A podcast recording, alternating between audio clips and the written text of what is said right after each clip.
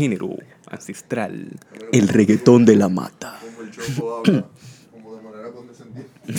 El resto, el resto es paja. Ay.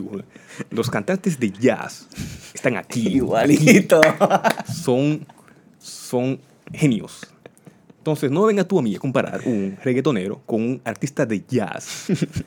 El jazz está aquí, muñequitos. Esto, esto, pa- esto panameño con parones. ¿Cómo es que dice que eh, flow de cari- car- caribeño, flow de caribeño, ¿cómo es? Retirado. Eh, este flow de caribeño retirado Sí, sí. que yo me he dado. Mira esta pinta. mira. A mí me fascina. Tengo que ver los videos de nuevo. Esta semana en Screening Reviews tenemos el video perdido de Screening Reviews. Atención. que.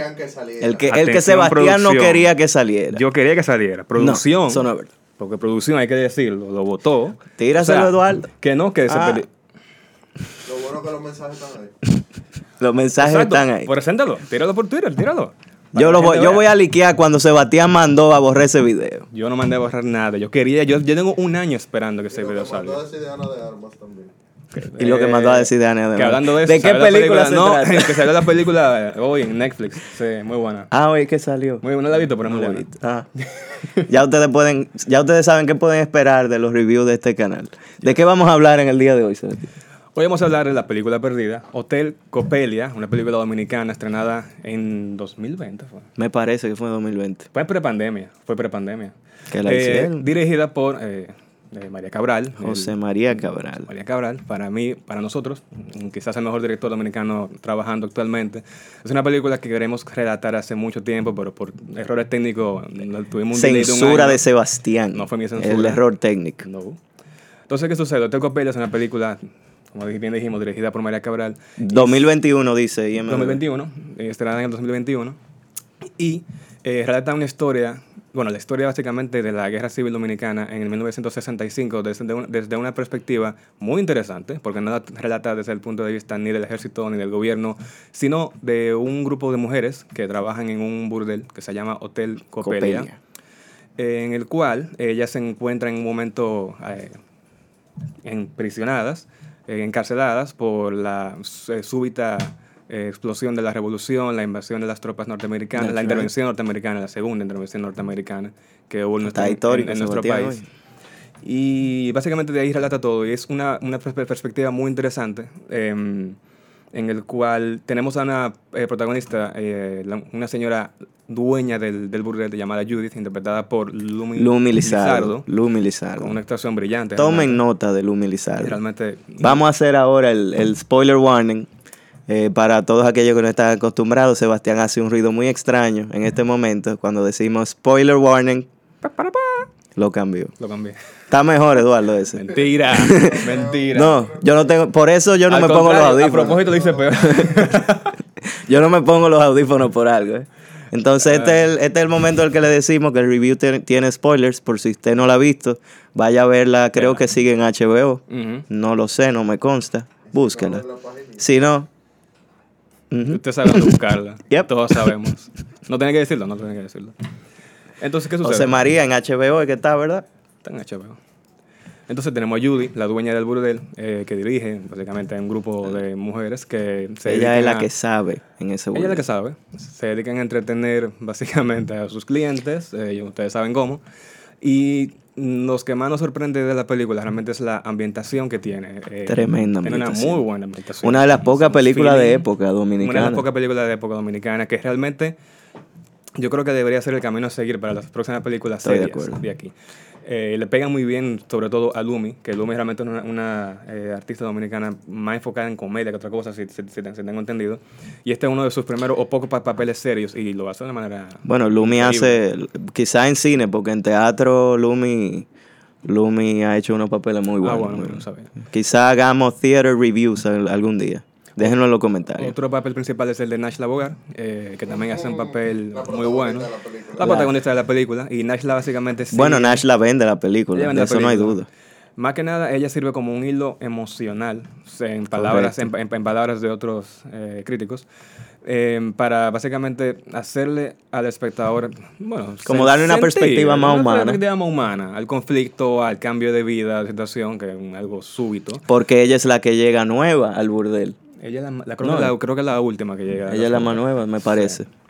Entonces Nashla, mm, una actuación muy, Sí, muy sí. interesante, quizás una de las mejores actuaciones de. Nashla Sí. en, en cine dominicano.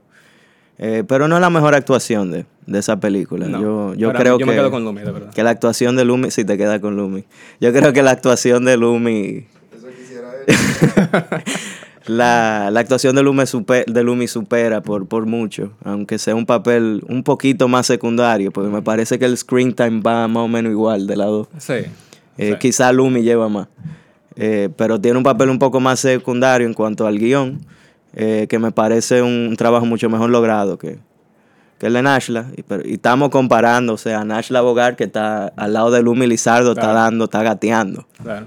You know? Eh, retomando el tema de la producción, realmente una producción muy sólida para hacer una película filmada aquí es realmente más Bueno, ¿por qué que no, increíble. por qué que tú me destruyes el, No, el porque, mercado eh, no dominicano? pero viendo el- la, la vertiente de película tipo, tú sabes. ¿Tipo quién? sin- ¿Tipo sin- quién? Sin nombre. Ni nada. Ah, claro, sí. Bueno, no, pero yo sé. Películas indo-afroboricuas con influencias europeas En son las que le gustan a Sebastián, en, blanco y en negro. blanco y negro. Mientras más larga, mejor. Y muda. Mientras más larga, mejor. Me dijo que vio una de cinco horas muda. Eh, eh, eh, este bullying que usted me hace aquí está muy, muy divertido, vamos a seguirlo. Anyhow, Anyhow.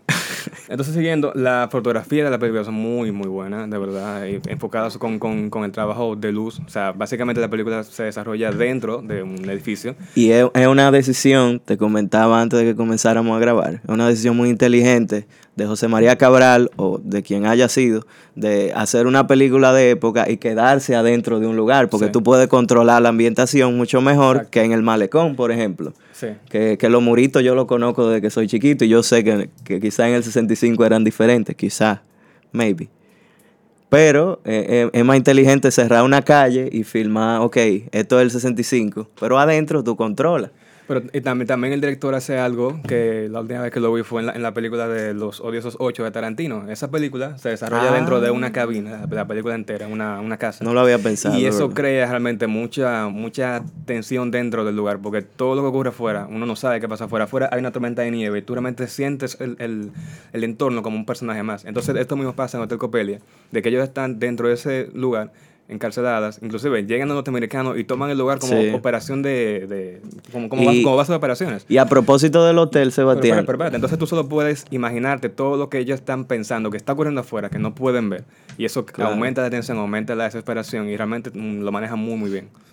a propósito del hotel, que en la ambientación del mismo hotel, tú llegas a conocer como los espacios principales Sí. del hotel. Y que Sí. si ella coge para un lado, tú dices, ah, ella va para la habitación. cocina. O sube. Y hablando de la cocina, como empieza esa película. José María Cabral, oye, me diste una galleta en la cara de todo el mundo con ese principio. Fue, fue atrevido, fue atrevido. El tigre abre la película, ya dimos el spoiler warning. Eh, no haga el sonido, por favor. No. Eh, el tigre abre la película con un aborto, o sea, a, an all-out abortion Un en una cámara, clandestino hecho por, por con por una ellas. percha, loco. ¿Qué? Y lo hacen bien, aparentemente, porque Sí, están acostumbradas a eso, un burdel en el, a eso. en el Sí. 65. Realmente. Qué galleta, viejo, qué crítica. O sea, eh, otra Wow. cosa que, que hay que resaltar es el tema también de la música. Realmente no, no hay tanta música en la película, justamente para resaltar los momentos dramáticos. Yo creo que al final es que más que nada hay como algo eh, relevante, pero no es una película que sea muy musical. Algo que sí me gustó, que, una crítica que yo tengo, y no me acabe por eso, pero es cierto. Yo Tú me mandaste a borrar un video por Cállate, una crítica que yo todavía no encuentro las una, eh, películas hechas aquí que tengan un diálogo que, que yo encuentro como que, wow, o sea, Envolvente. envolvente. Necesitamos trabajar. Estilo, estilo Tarantino. Realmente esta no es que... Bueno, llene no es que todo el mundo tiene que hacer hace como Tarantino. mejor. No, claro que no, pero realmente entretiene. O sea, a falta de música, ponme un diálogo que sea... Interesante. Interesante. Que no, que no Que sea... se siente natural. ¿tú que-? ¿Cómo estás hoy, Sebastián? Muy bien, José. ¿Y tú? Exacto. ¿Tú o sea, entiendes? Sí, algo no. más envolvente. ¿Qué es lo que papá? ¿Todo bien, tranquilo? Nítido. Algo así, más. Es el estilo de Alfonso Rodríguez, de, de papá Fon. Realmente. Entonces, siguiendo... Con. Viene aquí a dar batazo, ahí hay un bate. Es la verdad.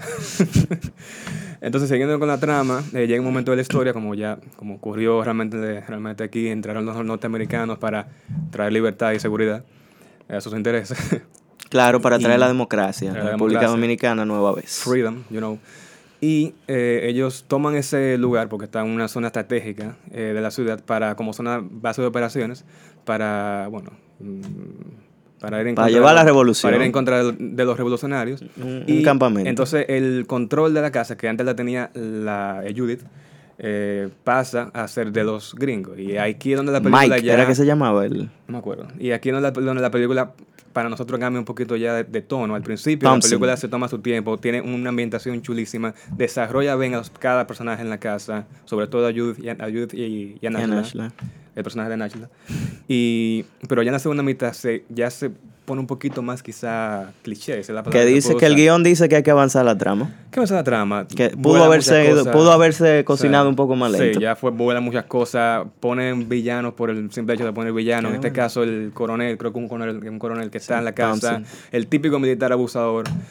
Que para los fines de la película funciona, pero se, Sí. not- se, se- se- notó mucho el, el- el- cambio. El cambio de, de una ambientación, de tú tener como, estás creando una ambientación de época a, ok, hay que avanzar la trama, La vamos trama, a meterlo ya americano. pone cosas épicas y cosas así, muy de película, que no está mal, sino que se nota el cambio. Ven acá, el papel del niño, que es el hijo de, de Lumi, eh, yo creía que él iba a tener algo, un papel más preponderante, como con más peso en, en lo que iba a pasar más para adelante. Porque al final al niño, o sea, lo matan porque está metido en el techo. Sí. Y, y eso no tiene nada. Eso es lo que dispara que Lumi vaya a acabar con lo, con lo americano. Ujú. Pero en, en términos de trama, eso se pudo significar algo más, quizás, José María. Eso se pudo haber significado algo más. No, yo Eh, creo que justamente esa fue la que- intención. O sea, el, el único propósito del niño era hacer el elemento eh, que Catalítico. catalítico para, Sí, pero- para Lumi. Know, Entonces, Él pudo haber hecho más.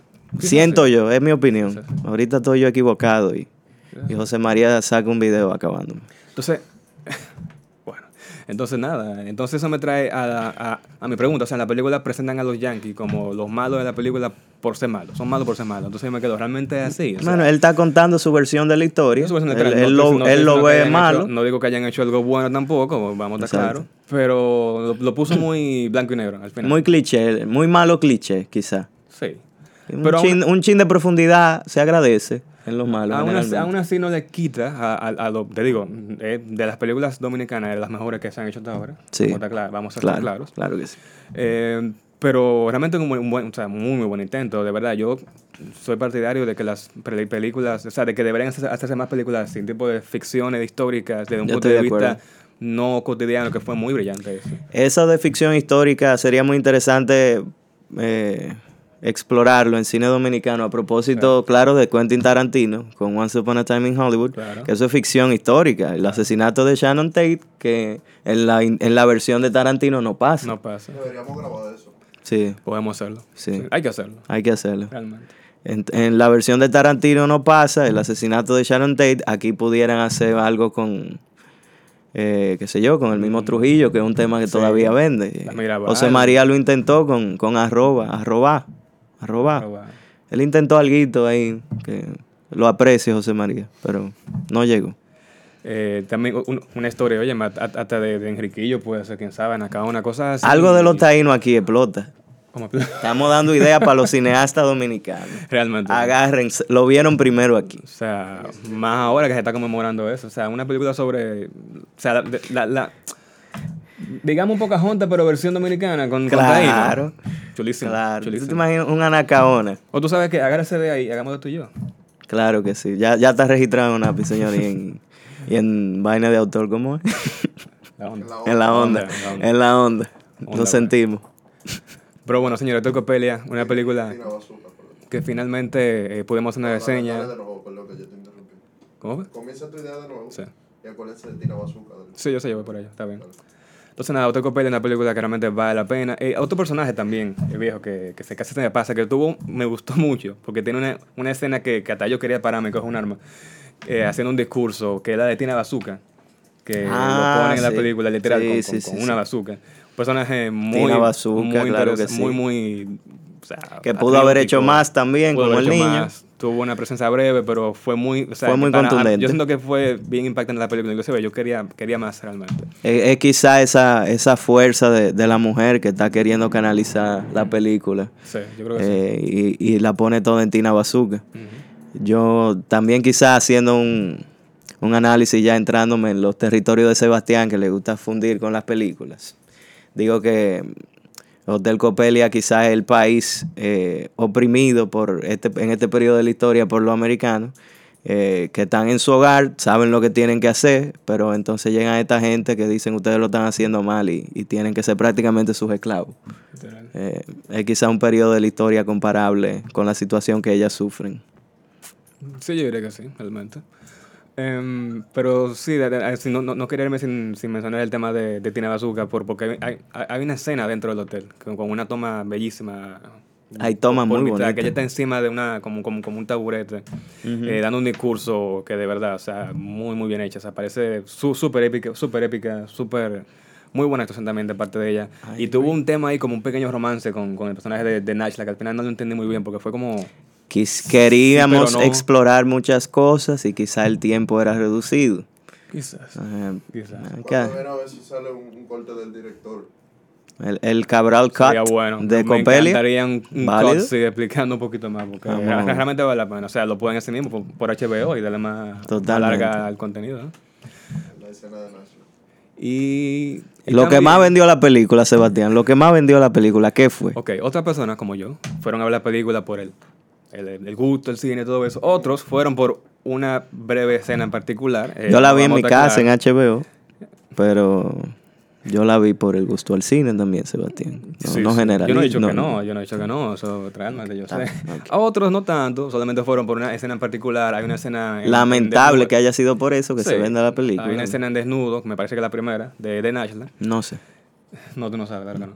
Y, pero hay que decirlo. Y realmente es una pena que, que, que, o sea, el tema del pudor y, y eso sea lo que más traiga todavía eh, a, a- los espect- espectadores a ver una película y no el hecho de la película en sí. Pero bueno, hay gente de todo tipo en el mundo, eso no le quita nada. Pero Es un punto sí. de venta válido de la película, pero- No sé si fue, a propósito para vender, no creo. Yo creo No, que lo no, usaron claro como no, claro motor, no. motor narrativo solamente. Pero eh, sí, pu- puede que lo, lo primero que oigan de esa película sea esa escena en particular, realmente. Antes, That's de, right. de otra Antes cosa. del aborto, antes, Antes del de la de la actuación de. Lumi, antes de la cinematografía, de todas esas cosas buenas, quizás ustedes hayan escuchado si no la han visto de Hotel Copelia por esa escena. Hay gente que ni va a saber que eso trata sobre la revolución del 65. Entonces, ¿cuánto fue que le pusimos en la página, Sebastián? Le pusimos pues. 8.9. 8.9 de Eh, 10. Sebastián no da nueve. Yo doy 9, claro que sí. Vamos a traer un 9 aquí para complacer. 8.9 de 10. Véanla Véanla. en HBO Max. O ya saben dónde. Si está todavía, porque no me consta. Mm. Y que la disfruten, que de verdad nosotros, nosotros también lo hicimos. Sebastián, tú, tú y yo estábamos dando ideas de película nueva a todas las personas que están viendo esto y no se han suscrito. ¿Qué tú le quieres decir about it? Suscríbanse. Básicamente, recuerden, señores, síganos en las redes sociales, suscríbanse, dejen comentarios. Tú estás señalando, Sebastián. Yo le señalo. ¿Por qué yo señalo? Es que yo no sé, la costumbre. Es la costumbre. Eh, Estos influencers te han dañado a ti la experiencia de YouTube. Te la han dañado. Solo suscríbase. Usted sabe dónde está el botón. Suscríbanse. You know where it is.